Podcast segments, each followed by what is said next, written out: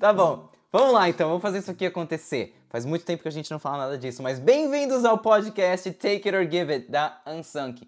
O podcast em que a gente discute tudo que deveria ter sido discutido nas escolas. Bom, se tem uma coisa que ficou faltando aprender nas escolas, é, é aquela velha história, né? Professor, eu tenho que estudar tudo isso aqui, mas, meu, como que eu estudo? Aí o professor olha pra você, ah, estuda aí. E você olha o professor, fica tipo, tá, mas como? Ah, abre a apostila e estuda aí. Mas como?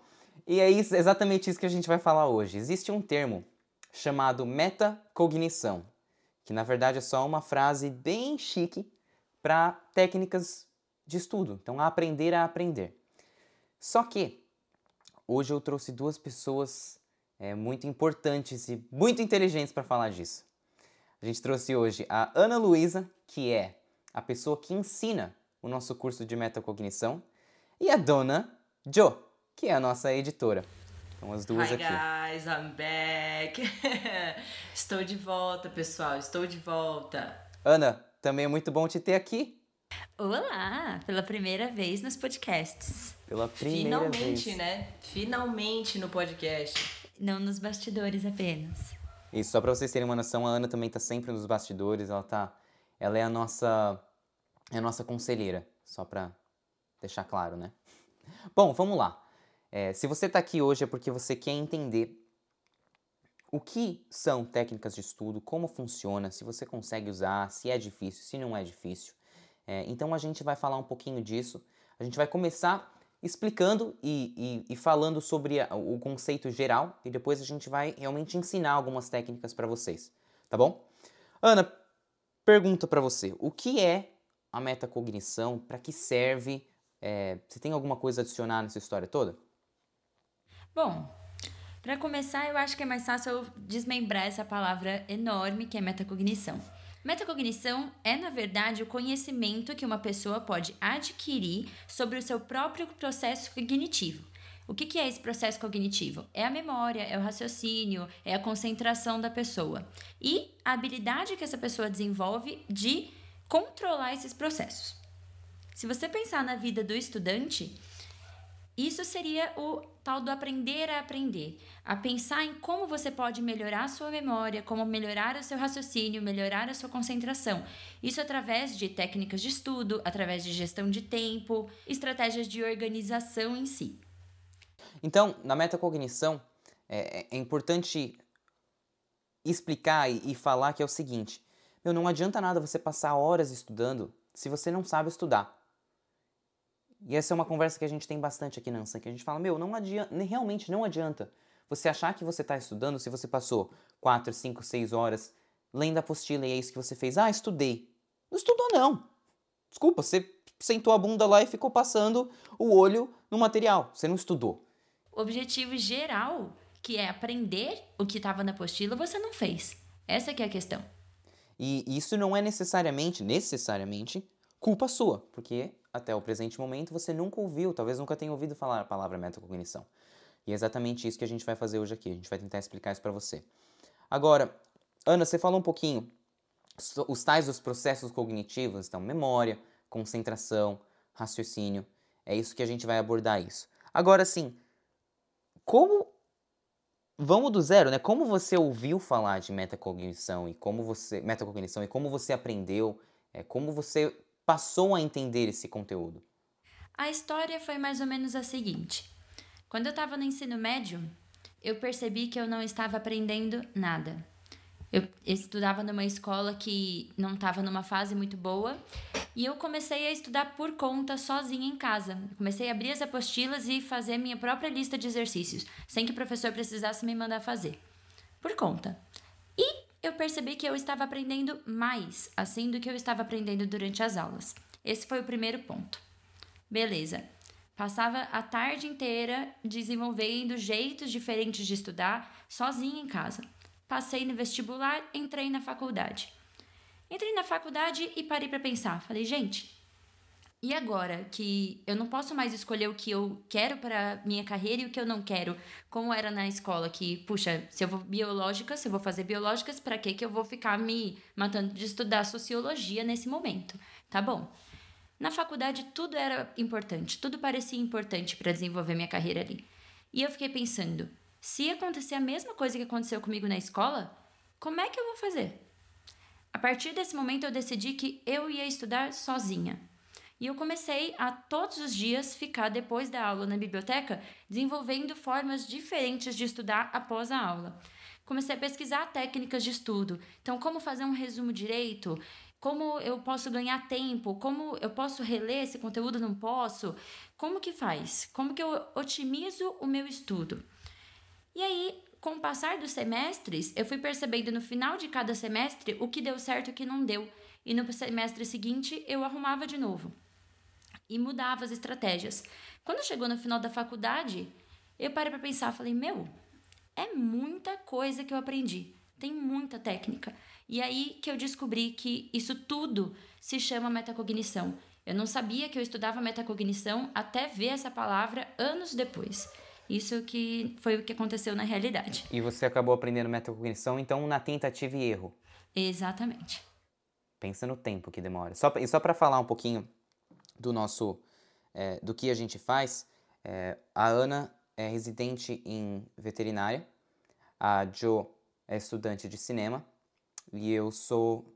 Bom, no momento que você estiver escutando isso, eu sou formado em economia, finalmente. Demorou, mas foi. Mas a, a, minha história com, com metacognição também é, é muito parecida. Eu nunca. Mas ela veio de outra base. Eu nunca gostei de perder tempo. Nunca. É, porque sempre, eu sempre gostei de fazer muita coisa, então eu sempre tive que achar um jeito de fazer as coisas da maneira mais eficiente possível.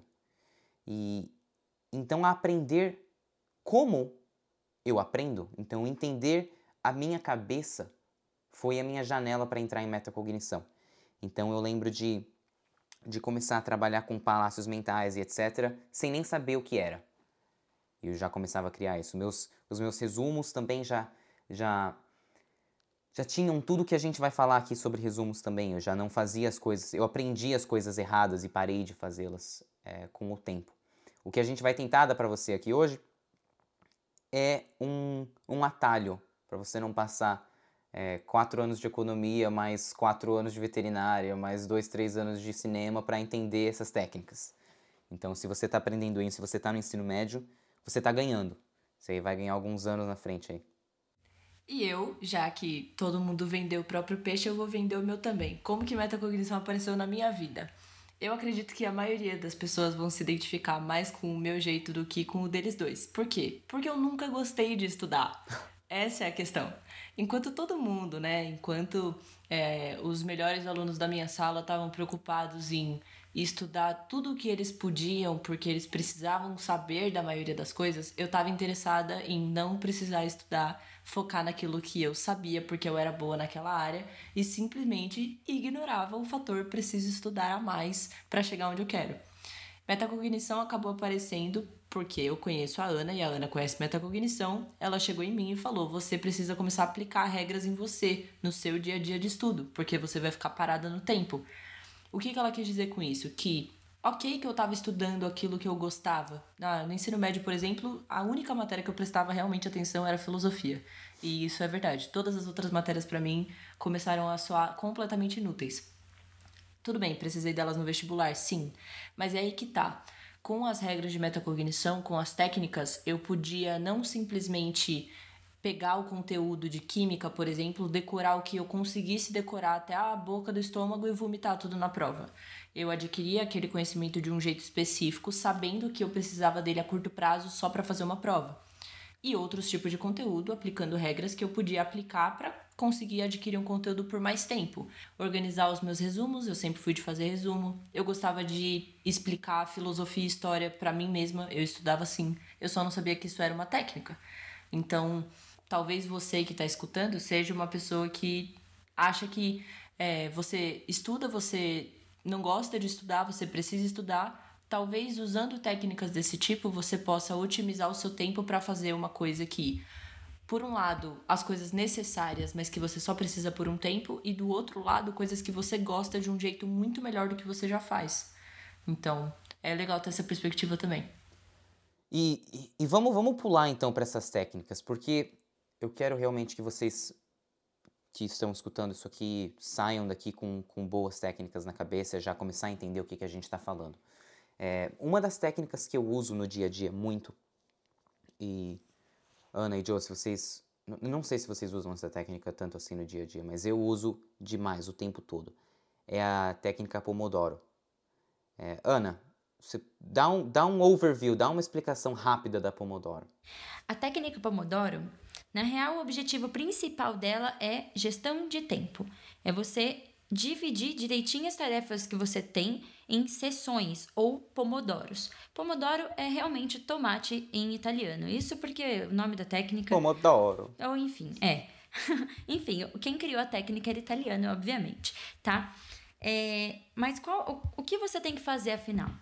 Você precisa dividir a sua sessão de estudos em pomodoros. E esses pomodoros devem ser curtos, devem ter o tempo em que você consegue se manter produtivo. Então, na técnica original, que pode ser adaptável, eram 25 minutos. Então, vamos supor. Então, vamos supor. Você fica 25 minutos ali focado estudando durante o Pomodoro, com o cronômetro ligado do seu lado. Deu 25 minutos, acaba sua linha de raciocínio e pausa. Essa pausa tem uns 5, 10 minutos, ela é curtinha, mas ela é essencial. Depois você continua e volta para. Opa! Depois você começa outro Pomodoro. Quando se formam quatro Pomodoros, você faz uma pausa maior. A técnica se consiste nisso. Essa, essa técnica é útil e, eu acabei mudando ela um pouquinho, porque você acaba ficando acostumado com a, com a técnica, os 25 minutos e tal. Mas é isso aqui que eu quero que você imagine. É o seguinte. Número um, você. O fato de que são apenas 25 minutos já funciona como um pequeno gatilho para o seu cérebro. Pô, eu não consigo estudar 4 horas, eu não tô afim de estudar 4 horas, mas meu, 20 minutos, 25 minutos, tá bom, eu consigo estudar 25 minutos. Essa é a primeira coisa. É, então isso já te ajuda a começar a estudar. Segundo, que eu quero que você entenda: quando você sentar para estudar, você sempre tem essa opção. Você pode sentar com seu caderno, apostila e tarará com seu telefone do lado e passar três horas estudando e trocando mensagem, e ir no Instagram e estudando, estudando e vai no, sei lá, Facebook, e vai no TikTok e volta pro na boa. Essa é a pior coisa que você possa fazer. E eu sei que muitos de vocês escutando fazem isso. Porque eu também já fiz. O que a Pomodoro, a técnica Pomodoro é, ensina é que é o seguinte, meu, põe toda e qualquer distração em outro lugar, se quiser, em outro quarto, em outro cômodo. Pelos próximos 25 minutos, essa é a única coisa que você vai fazer. Ah, eu vou estudar matemática. Tá bom, pelos próximos 25 é a única coisa que eu estou fazendo. Bateu o tempo, você só termina aquilo que você estava fazendo naquele exato momento, se, não, se, é um, se é um exercício, se é um texto, se é um parágrafo, termina ali, para e dá cinco minutos de descanso. Vai para outro lugar, vai tomar água, vai, vai respirar. Por quê? Você precisa. Esse tempo de descanso é necessário. Na verdade, a gente acha, ah, não, eu vou sentar, vou fazer tudo de uma vez. Não, isso é pior. Então, na verdade, você tirar esse tempo para você descansar esses cinco minutos, certo? Isso ajuda. E a Ana estava falando, você faz quatro sessões dessas, na quarta é um tempo maior de descanso. Quanto tempo a gente coloca, Ana? 15 a 30 minutos, em média. Então é, é, é bom você se dar esse tempo de descanso. Então essa é a técnica Pomodoro para você. O mais legal dessa técnica, na minha opinião, ela tem diversas vantagens, né? Mas é, é isso que você estava falando, Luiz. Ela evita um tempo precioso que é desperdiçado com distrações. Isso. Porque você coloca as distrações nas pausas. Então, quer olhar o Instagram? Olha, na pausa, depois dos 25 minutos né?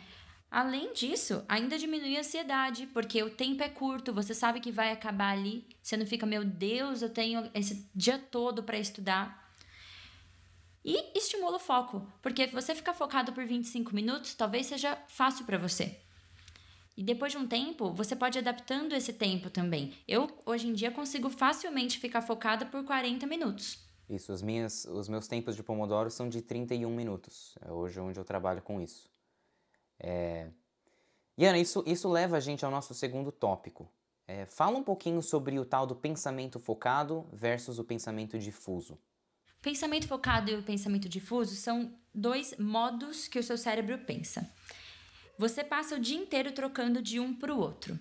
Vamos supor, quando você está focado, então usando o adendo aqui do Pomodoro. Enquanto você está durante o Pomodoro, você está usando o pensamento focado. Você está ali estudando com afinco, olhando todos os detalhes, bem concentrado, correto?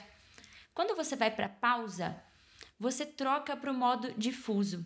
Você deixa de ficar focado num pedaço só. Então, é a hora que você devaneia, é a hora que o pensamento devaneia. Você vai pensar em qualquer outra coisa. Sabe aquela hora que você vai tomar banho no final do dia e você lembra de uma coisa que você passou horas tentando lembrar durante a prova que você fez de manhã, não lembrou? Você vai lembrar a hora que você vai tomar banho lá no final? Porque só naquele momento você deixou o pensamento difuso agir. Porque o pensamento difuso procura informações em áreas diferentes do seu cérebro. Porque exatamente isso. O pensamento focado se restringe a uma área focada do cérebro. O pensamento difuso, que devaneia, ele é capaz de encontrar informações em todo o cérebro, em várias regiões. Então, é, e isso leva de novo à importância de você fazer as pausas. Essa é, é, é realmente importante, é realmente muito importante. Bom, eu estava falando aqui para vocês também sobre a história de você ler a apostila e achar que está estudando, mas não está. É, existem Existem níveis de aprendizado. Então, existe é, o aprendizado passivo, o aprendizado ativo, mas existe toda uma, é, uma hierarquia do quanto você está aprendendo, do quanto você não está. Eu vou dar um exemplo aqui e a Ana vai explicar isso em detalhes. Sabe quando você está lendo um livro e você lê o negócio e está fácil, mas às vezes você nem percebeu o que você leu e você. Peraí, peraí, o que aconteceu? Certo? Porque o processo é tão passivo que você nem se você não foca nele, você não está prestando atenção. É, Ana, expande um pouco mais essa história de aprendizado passivo e ativo. O aprendizado passivo é exatamente isso que você estava falando. É um processo em que você não faz esforço. Então vamos supor, você está lendo. Para ler você não se esforça, certo? Qual que é o problema disso? O processo passivo é péssimo para memorização. Porque se não tem esforço, aquilo lá não se torna relevante. Então o cérebro joga fora. Afinal de contas, pensa na quantidade de informação que você recebe todo dia. Exatamente. Até com anúncio de, de, de Instagram, de TikTok, de, enfim. Seu cérebro ignora uma trolhada de coisa. Ele precisa jogar coisa fora, porque senão a sua memória RAM ia acabar em uhum. um minuto. Agora, o que é o importante? Esses métodos passivos, quanto mais passivos eles são, piores eles são para sua memorização, correto? Então, o que a gente precisa fazer é tentar transformá-los em processos ativos. Ou seja, como você faz para uma leitura ficar mais ativa? Hum, é você ler e depois você se auto-explicar o que você entendeu, porque agora exige esforço. Agora você precisa raciocinar em cima do que você leu. Então ela deu um exemplo, é, é, é, é um dos muitos exemplos. Então você lê um negócio, lê uma página inteira, tá bom, para. O que eu acabei de ler? E se explica. Se você não consegue se explicar o que você acabou de ler, você não entendeu nada. Você tem que ter esse autoconhecimento. Meu, se eu acabei de ler o um negócio e eu não consigo reproduzir o que eu acabei de ler, eu não aprendi. Você tem que ter isso claro para você, não é para os outros, é para você. Fala, meu, eu estou estudando, eu que tenho que me importar. Outro exemplo que você pode usar, é que eu fazia bastante também, é enquanto você lê, você vai se perguntando as coisas. Então você vai engajando com a leitura com, como se fosse uma conversa. Então, é, a pessoa falou: Ah, meu, porque isso aqui aconteceu? Você, fala, você, você escreve no livro. Por quê? E o que acontece depois? O que eu acho que acontece depois? Vai se perguntando. Porque aí você começa a engajar com o material como se fosse uma conversa e você começa a ativar a sua, sua cabeça, você começa a pensar. A gente está acostumado a não pensar. Você passa o dia recebendo informação, TV, TikTok, parará, certo? Quando você engaja com o negócio, você começa a partir para o processo ativo. E é aí que você começa a memorizar e é aí que você começa a aprender.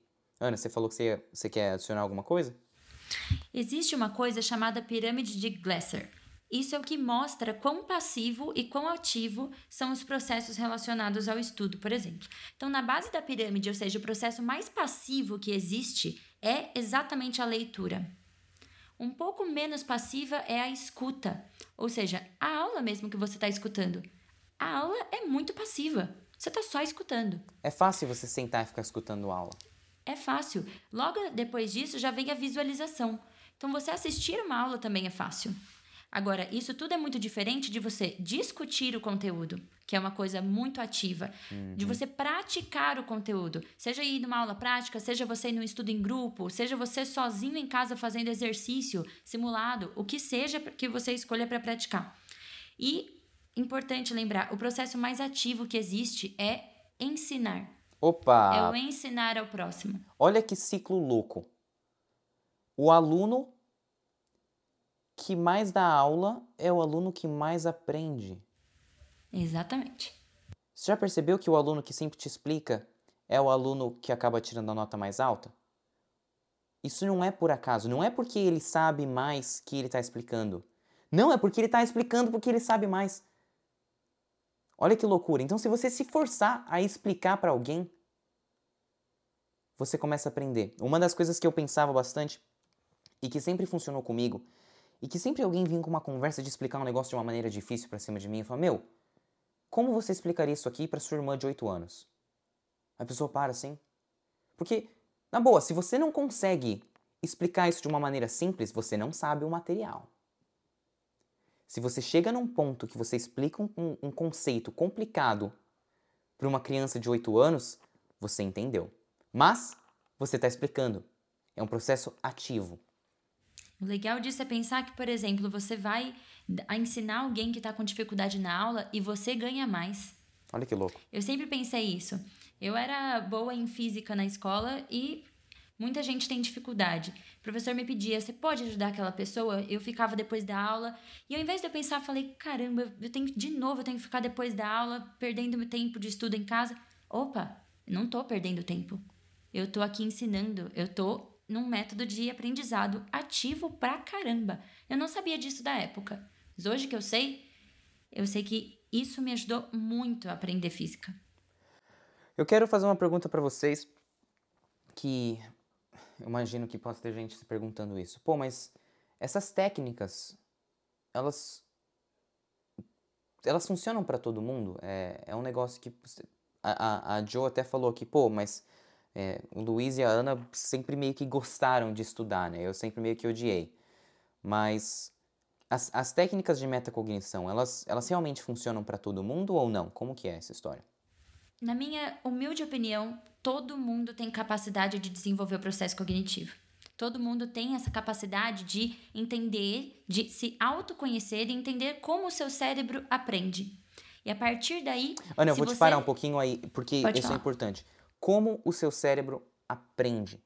Cara, deixa eu explicar um negócio para você. Se você está estudando por horas e horas e horas e horas e você não aprende, não é que você é idiota, não é que você é estúpido, é que você não entendeu como você aprende. Tem Se você coisa errada. me botar para ler um negócio, eu vou sofrer para aprender. Agora, se você colocar esse mesmo material num podcast, se você colocar ele num vídeo, Mano, eu aprendo esse negócio rapidinho. Porque Todo eu sei que eu aprendo tem o seu desse melhor jeito. jeito. Exato. Então, começa a testar. Se você quer o passo número um do episódio de hoje, é começa a testar como você aprende melhor. Porque eu garanto Faz que você já lista. deve ter meio uma resposta. Faz uma lista, boa. Faz uma lista, fala, puxa, eu já eu conheço tais técnicas. E você conhece técnicas, você pode não saber o nome né? Joga no Google, dá uma pesquisadinha, você já vai entender várias. Autoexplicação, releitura, coisas que você já sabe fazer, resumo. Faz uma lista e fala, ó, essa aqui eu uso e não me ajuda. Tira, troca. Isso. Escolhe outra. Faz um pacote seu. Que técnicas vão funcionar para mim, para isso. Também para isso, porque conforme você vai mudando de fase durante o seu estudo, então na escola, na faculdade, muda de matéria para matéria. Uma coisa pode funcionar e outra não. Outro ponto importantíssimo que ela acabou de falar é o que funciona para esse fim. Se você me colocar para estudar matemática, me colocar para estudar é, química e me colocar para estudar economia ou sociologia, eu vou estudar de maneiras diferentes. Exatamente. A mesma pessoa, mesmo cérebro, mas você está usando técnicas diferentes. só para fazer um plugzinho aqui, é, a gente está neste exato momento trabalhando num curso de metacognição. Essa história de que a gente passou anos e anos e anos indo atrás desse conteúdo e aprendendo é, foi o motivo da gente criar esse curso.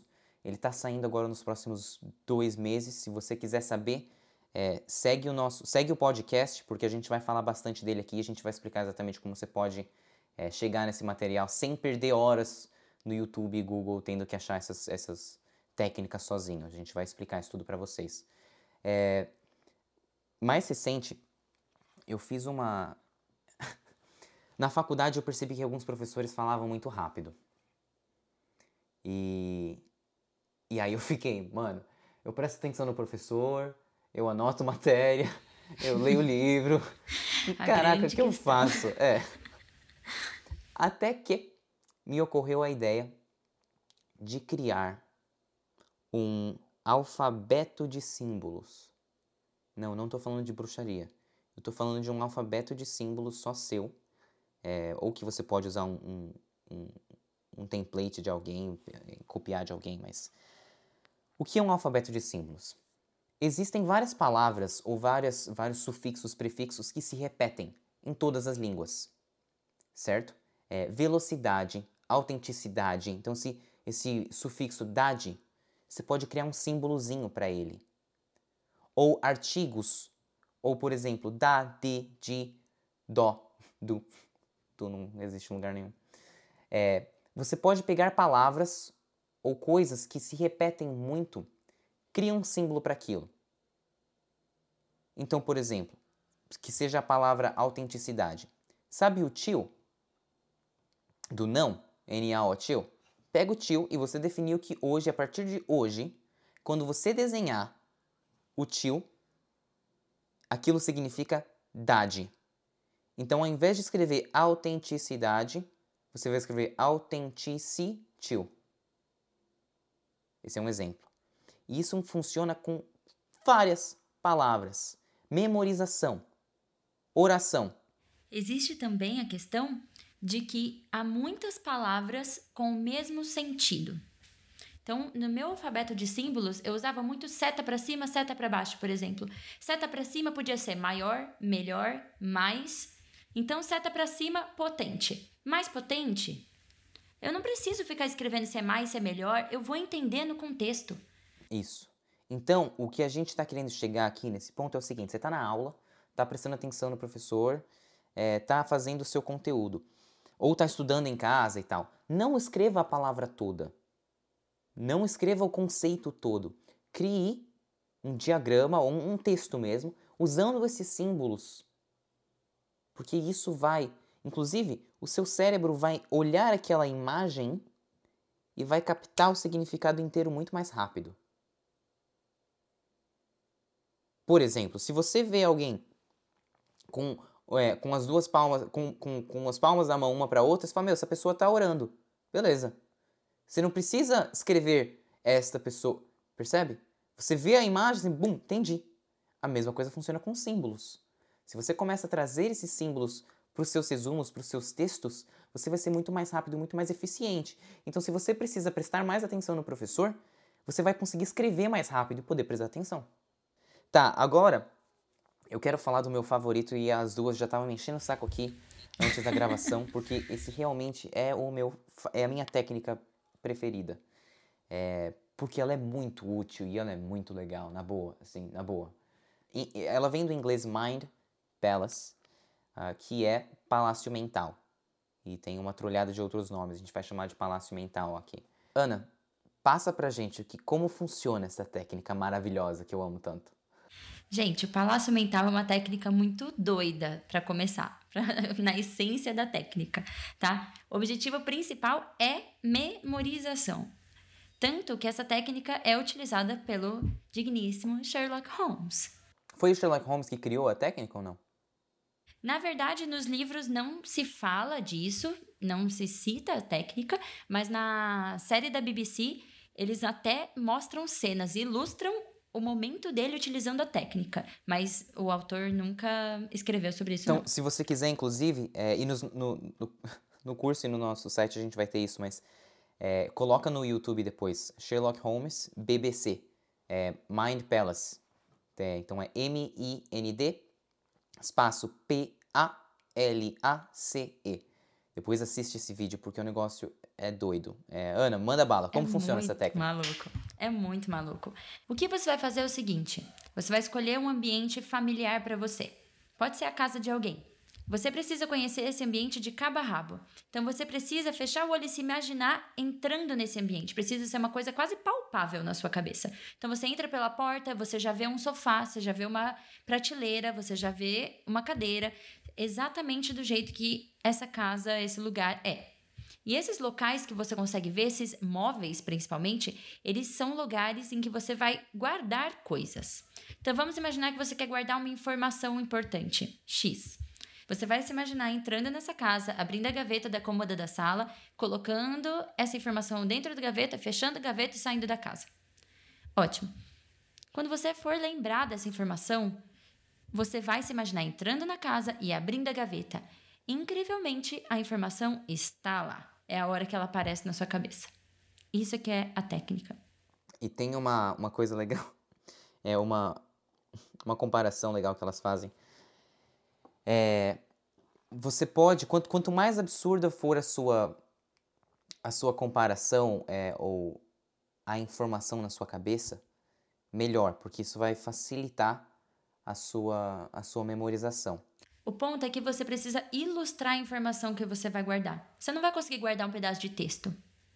Então você tem que ilustrar. Puxa, eu quero lembrar que eu guardei tal coisa naquele lugar. Essa tal coisa na sua cabeça vai virar uma coisa muito engraçada, uma coisa ridícula. E aí você vai imaginar essa coisa ridícula sendo guardada. É muito mais fácil para o seu cérebro imaginar isso do que você guardando, por exemplo, um pedaço de papel. Com escrito alguma coisa, e quando você abre o pedaço de papel, você tem que lembrar essa coisa, entende? Você consegue dar um exemplo para a gente em quando, como, como usar um, um exemplo tangível? Eu vou dar um exemplo aqui. Eu criei um exemplo na minha, na minha mente aqui. Vamos imaginar que você está tendo aula de biologia. E aí lá você tá tendo, você teve na aula exemplos de espécies de pássaros.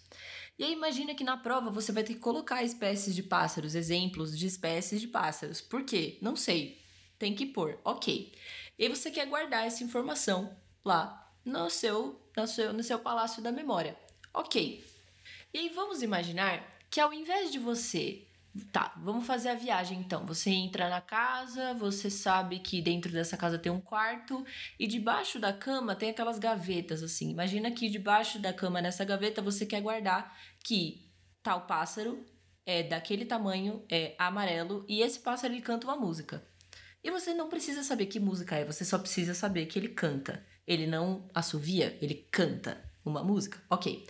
Então imagina que na hora que você vai guardar essa informação lá na gaveta da cama, embaixo do quarto, dentro da casa que é o seu palácio mental, você coloca o pássaro amarelo com um bico azul cantando Talking to the Moon do Bruno Mars.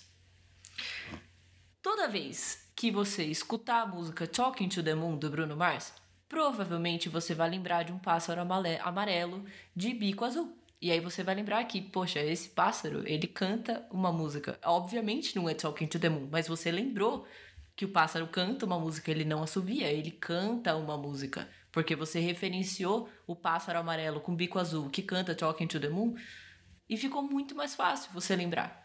Você pode colocar um exemplo muito mais absurdo que esse, ou muito mais engraçado que esse, para você lembrar. Vamos supor que você quer buscar essa informação agora, que chegou a hora da prova e você precisa lembrar desse tal pássaro aí, de exemplo. Você vai entrar na sua casa, você vai entrar no quarto, abrir a gaveta e esse pássaro vai voar cantando na sua cara. Talking é isso. To the moon. É, viu? é isso, esse, é, esse é o tal do palácio mental. E se eu fosse você, eu, é, eu realmente. Vai, vai atrás desse material, vai dar uma olhada nisso também, porque ele é legal, ele é útil. É, eu quero reiterar, reiterar. Reiterar não é uma palavra em português, né? É uma palavra em português. É uma palavra em português? É. Adorei. Reiterar. Quero reiterar o, o fato de que a gente só passou algumas técnicas aqui de metacognição. É, isso é só o começo. E na boa, se você, eu quero que você saia desse episódio com, a seguinte, com o seguinte pensamento: mais vale duas horas estudando por dia direito do que passando cinco horas olhando a apostila e achando que está estudando. Eu prefiro que você passe duas horas com fazendo a técnica Pomodoro, usando o palácio mental fazendo resumos direito, usando alfabeto de símbolo, só duas horas por dia.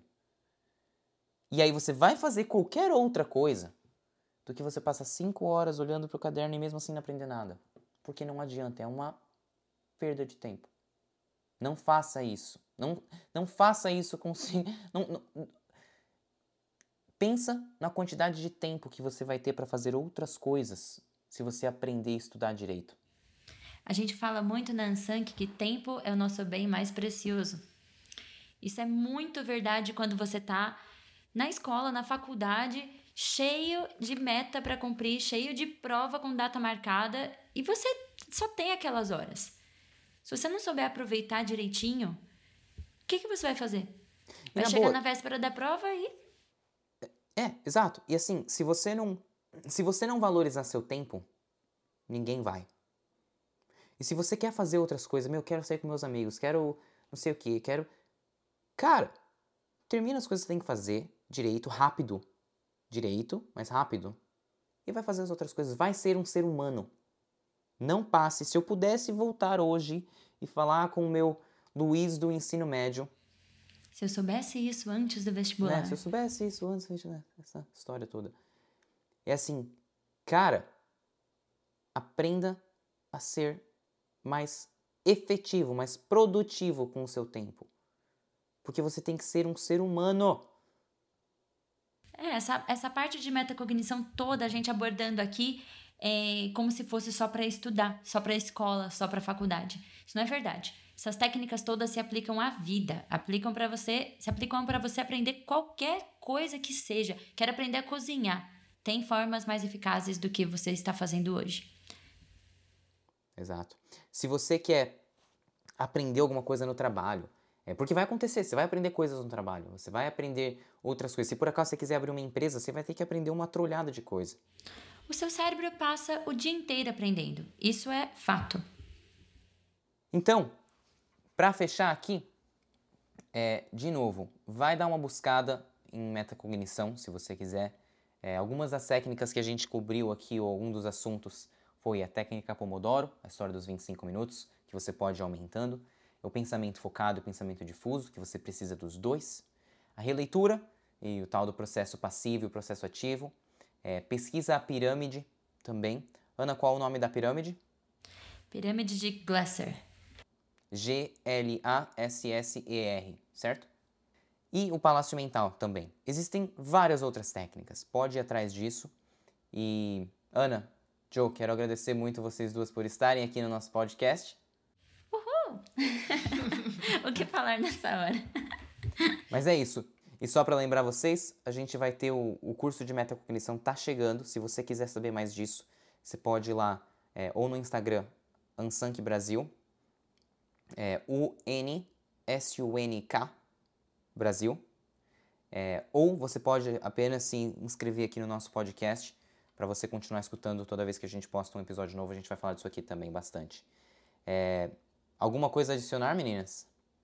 Eu acho que só para fechar, eu gostaria de deixar bem pontuado para todo mundo que está ouvindo isso aqui que você precisa acreditar que você tem capacidade de melhorar suas técnicas de estudo. Você tem capacidade de aprender melhor.